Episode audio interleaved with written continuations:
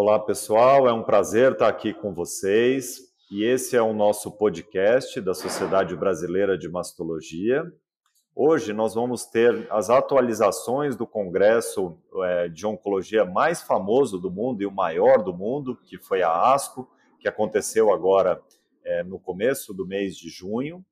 E eu tenho o prazer de estar aqui comigo a doutora Débora Gagliato, que é oncologista clínica do Hospital Beneficência Portuguesa e, sem dúvida, uma das maiores especialistas em câncer de mama que a gente tem aqui é, no Brasil.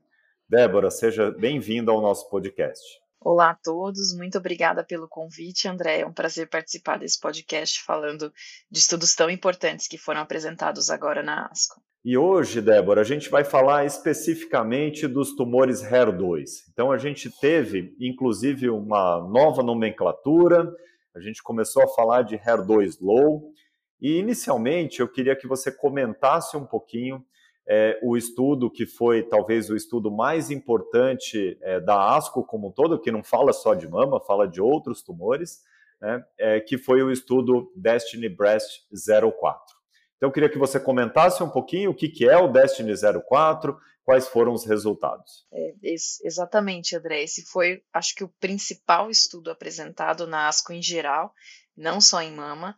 É, a plateia é muito empolgada com toda a apresentação, é, aplaudiu de pé os resultados, porque acho que não tanto pelo número absoluto de ganho em sobrevida global e sobrevida livre de progressão, mas por abrir um capítulo novo é, no tratamento de um grupo grande de mulheres com câncer de mama. Então, para começar a falar sobre esse estudo, o Destiny Breast incluiu pacientes classificadas como um subtipo HER2 low. O que significa isso? Uma paciente que tem na imunistoquímica uma imunistoquímica mais um para HER2 ou mais dois com FISH negativo. Então, essas pacientes antigamente é, elas eram chamadas de HER2 negativas e, eram, e era, o tratamento era liderado pela expressão de receptor de estrógeno, se estrógeno negativo, triplo negativo, se estrógeno positivo, receptor hormonal positivo, HER2 negativo. Hoje não. Hoje, agora, com esse estudo, com a apresentação pela doutora Shannon Mori do estudo Destiny Breast 02, há um novo subtipo de câncer de mama, porque há um tratamento específico para esse subgrupo. Então, pacientes com o, o subtipo HER2 baixo ou HER2 low, com ou sem expressão de receptor hormonal, é, essas pacientes no contexto de doença avançada, já previamente tratadas no contexto de doença avançada com uma a duas é, linhas prévias de quimioterapia no contexto metastático, se a paciente tinha doença hormônio positiva, ela deveria ser considerada é, endócrino refratária doença, então contexto de doença já politratada. Elas foram randomizadas de forma 2 para 1 para receber o trastuzumab deruxtecan na dose de 5,4 mg por quilo a cada três semanas, versus quimioterapia à escolha do investigador, que poderia consistir em capecitabina, eribulina, gencitabina, paclitaxel ou nab-paclitaxel.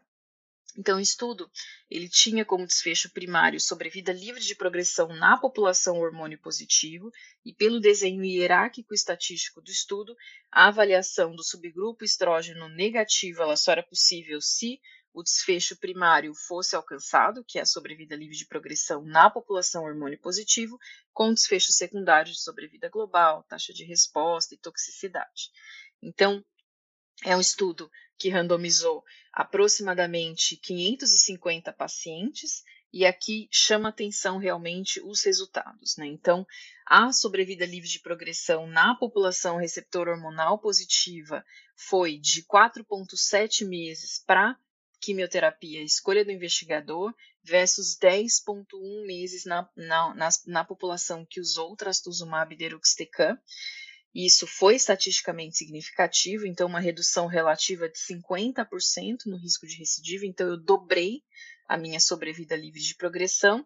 Com, com esse resultado foi feita a avaliação da população em geral e, de fato, trastuzumab deruxtecan prolongou substancialmente a sobrevida livre de progressão, também com uma redução de 50% no risco de progressão na população geral.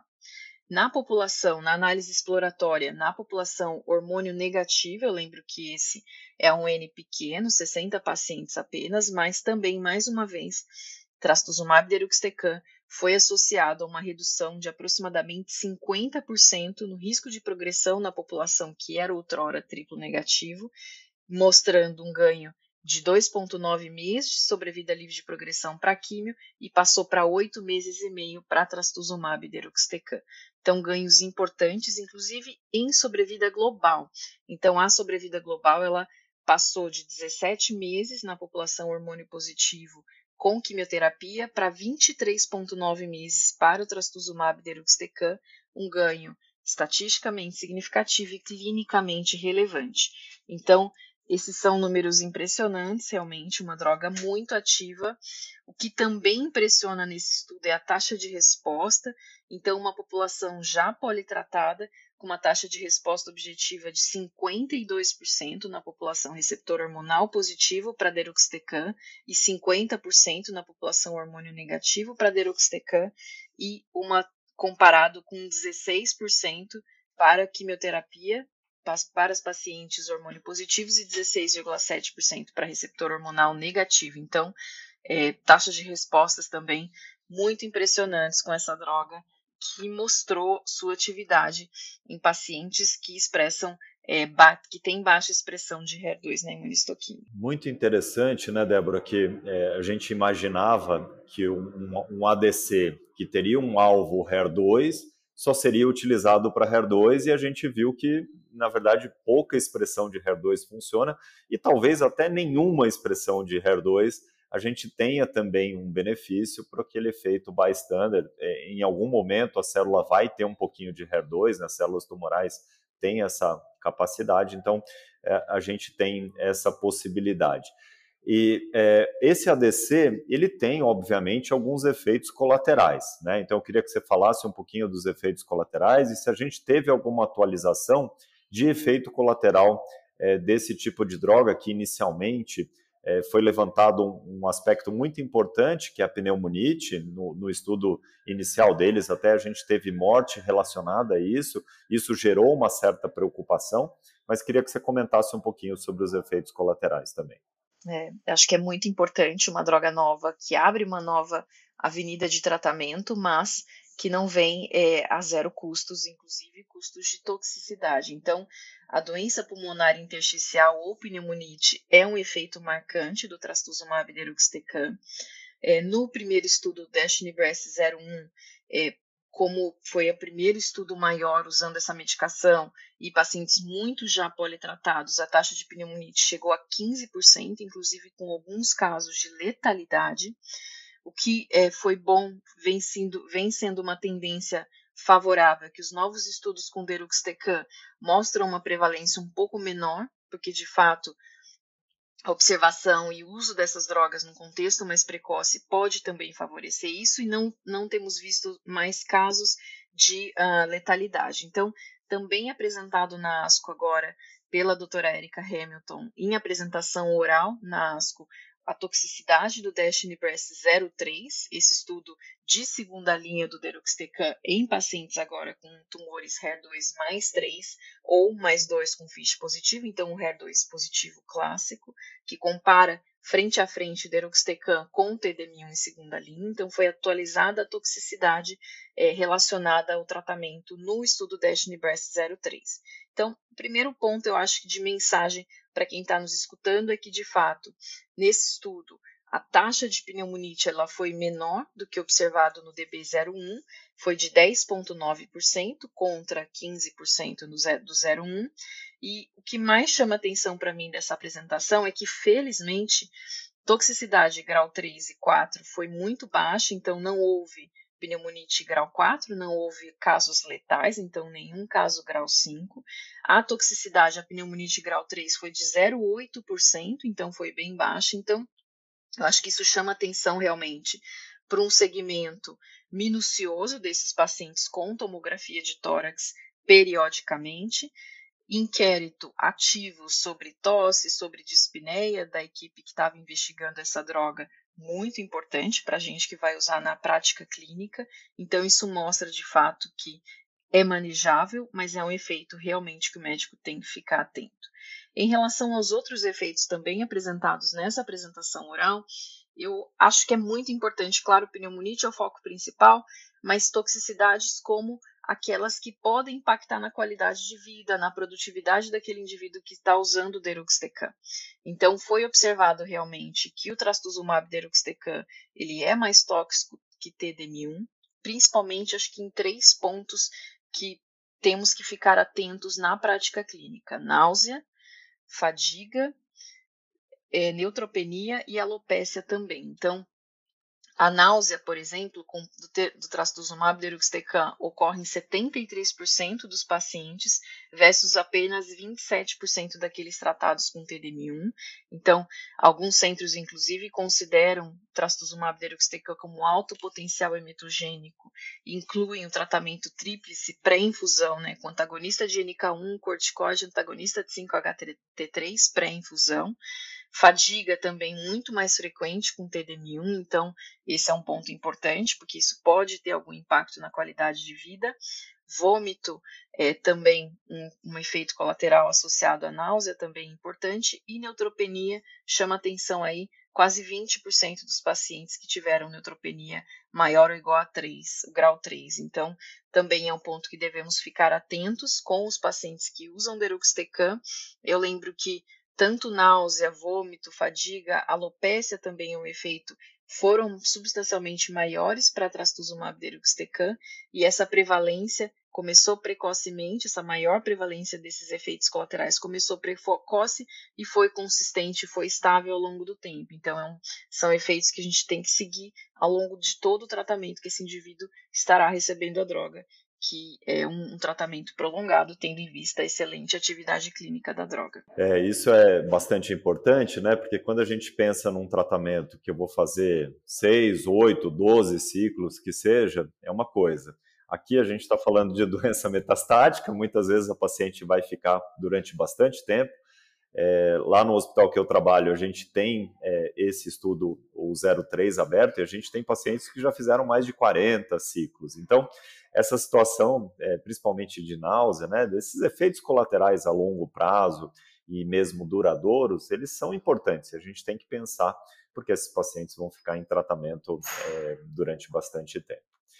Agora eu queria mudar um pouquinho de assunto, é, ainda no, no grupo de HER2, e dizer quais foram as outras atualizações que a gente teve, né, Débora, em relação à resposta, resposta patológica, como seguir essas mulheres, né? Queria que você resumisse isso para a gente também. Legal, André. Então, eu acho que tão crucial quanto, né, nós melhorarmos, melhoramos tanto os desfechos na doença localizada das mulheres com expressão ou amplificação de HER2 às custas de novos tratamentos, bloqueio duplo de HER2, poliquimioterapia, TDM1 na paciente com doença residual. Então, hoje, os desfechos, né, a chance de sobrevida livre de doença invasiva é muito alta, chega a mais de 90%, por exemplo, na corte do Affinity, que é uma população de mais alto risco. Então, claro que os cientistas eles têm trabalhado muito no sentido de avaliar marcadores preditores, por exemplo, de resposta patológica completa, para permitir o desenho de estudos com estratégias menos intensas de tratamento na neoadjuvância. Então, quão bom seria se eu identificasse o paciente com a doença muito viciada nessa via do HER2, em que eu pudesse usar apenas drogas-alvo, como os anticorpos monoclonais, trastuzumab e pertuzumab, e omitir, por exemplo, a realização de quimioterapia. Então, foi isso que foi alvo de uma discussão oral apresentada pelo Dr. Ian Kropp na ASCO também, porque os grupos têm trabalhado muito nisso. Então, existem é, vários uh, preditores, por exemplo, de boa resposta à terapia anti-HER2 em câncer de mama localizado, como, por exemplo, o próprio status do receptor hormonal. Então, pacientes com negatividade de expressão de estrógeno, eles têm mais chance de PCR, tanto que um estudo chamado Decretendo, que é um estudo liderado pelos europeus para tentar diminuir quimioterapia na neoadjuvância, só permite esse grupo de pacientes sendo recrutados. Outros, uh, outras características moleculares, que essas foram apresentadas também na ASCO, como pacientes que têm o subtipo intrínseco HER2 enriquecido, aqueles que têm positivas assinaturas imunes, ou mesmo os linfócitos infiltrantes estromais também têm uma chance mais alta de resposta patológica completa, os tumores menos heterogêneos, que têm aquela tumor realmente é, claramente é, com expressão alta de HER2 tem mais taxa de resposta patológica completa, e os pacientes que não têm a mutação somática em PI3K, que também tendem a ter mais alta taxa de resposta patológica completa. Então, foi apresentado um compilado de três estudos neoadjuvantes grandes, o KGB 4061, NeoAlto e o B41, que são estudos que avaliaram químio mais bloqueio duplo de contrastuzumab e lapatinib em pacientes com câncer de mama localizado HER2 positivo, e realmente eles, eles mostraram nessa apresentação que o benefício importante do bloqueio duplo e mais taxa de resposta patológica completa nos pacientes com subtipo intrínseco HER2 enriquecidos, várias assinaturas imunes sendo claramente preditoras é, de resposta patológica completa, como assinatura relacionada ao CD4, a CTLA4, a, a uma assinatura também de CD8, TIOS, NK, várias assinaturas imunes mostrando uma maior taxa de resposta patológica completa e talvez sugerindo que estudos futuros possam não só incluir essa avaliação é, de molecular, não só avaliação por amplificação pelo FISH, mas uma avaliação molecular para tentar descalonar intensidade de químio principalmente. Também o grupo do iSPY2, que é um estudo adaptativo neoadjuvante, também avaliou especificamente preditores de resposta patológica completa nos tumores HER2 positivos e, de novo, mostrando que os pacientes com o subtipo intrínseco HER2 enriquecido, muito maior taxa de resposta patológica completa e também algumas assinaturas imunes sendo identificadas com mais chance de resposta patológica completa. Então, tamanho foi a importância desses achados que agora a gente vai ter o iSPY 2.2 que vão incluir pacientes no, no critério de inclusão, não mais por subtipo biológico, pelo, pelos marcadores como HER2 positivo, triplo negativo ou hormônio positivo, mas sim pelo subtipo molecular intrínseco. Então, o paciente com perfil HER2 enriquecido, é assinatura imune, vai para um tipo de tratamento é baseado nessas características. Então, acho que é muito louvável ao futuro, porque nós precisamos, claro, de novas drogas, novas estratégias, mas precisamos também reduzir a intensidade desse tratamento para quem pode, baseado numa medicina muito de precisão molecular. Não, excelente. É, o que a gente quer é exatamente isso. Se a gente puder saber antes quem vai ter resposta patológica completa com pouco tratamento, seria o ideal, né? Com uma toxicidade menor. A dificuldade é a gente conseguir tudo isso. E, os estudos prospectivos vão responder, sem dúvida, essa questão. E como você mostrou, e esse resumo foi muito importante, é, a gente está caminhando para isso. É, quando a gente olha os estudos iniciais com duplo bloqueio, a gente já vê que só duplo bloqueio, por exemplo, já tem uma taxa de, é, alta de resposta patológica completa em, em câncer de mama HER2 positivo. Mas será que se a gente souber exatamente quem vai ter resposta completa, não seria melhor? E aí eu posso dar menos tratamento? E é exatamente isso que você mostrou. Então a gente está caminhando numa situação é, bastante promissora, né? Para descalonar o tratamento quando possível, e lógico, aquelas pacientes que precisam de mais tratamento, saber que elas precisam de mais tratamento e diminuir a recidiva nessa situação. Então, acho que Acho que a gente fez um resumo grande, né? A Débora fez um resumo grande aqui de tudo que foi apresentado e queria passar para você é, para dar as palavras finais antes de eu encerrar. É, muito obrigada pelo convite, André. Eu acho que cada vez mais, né, nós vemos avanços com novos tratamentos, com novas drogas, é, sendo claramente eficazes e levando uma doença que outrora né, era o subtipo mais agressivo, com piores desfechos de sobrevida, para um dos subtipos mais curáveis.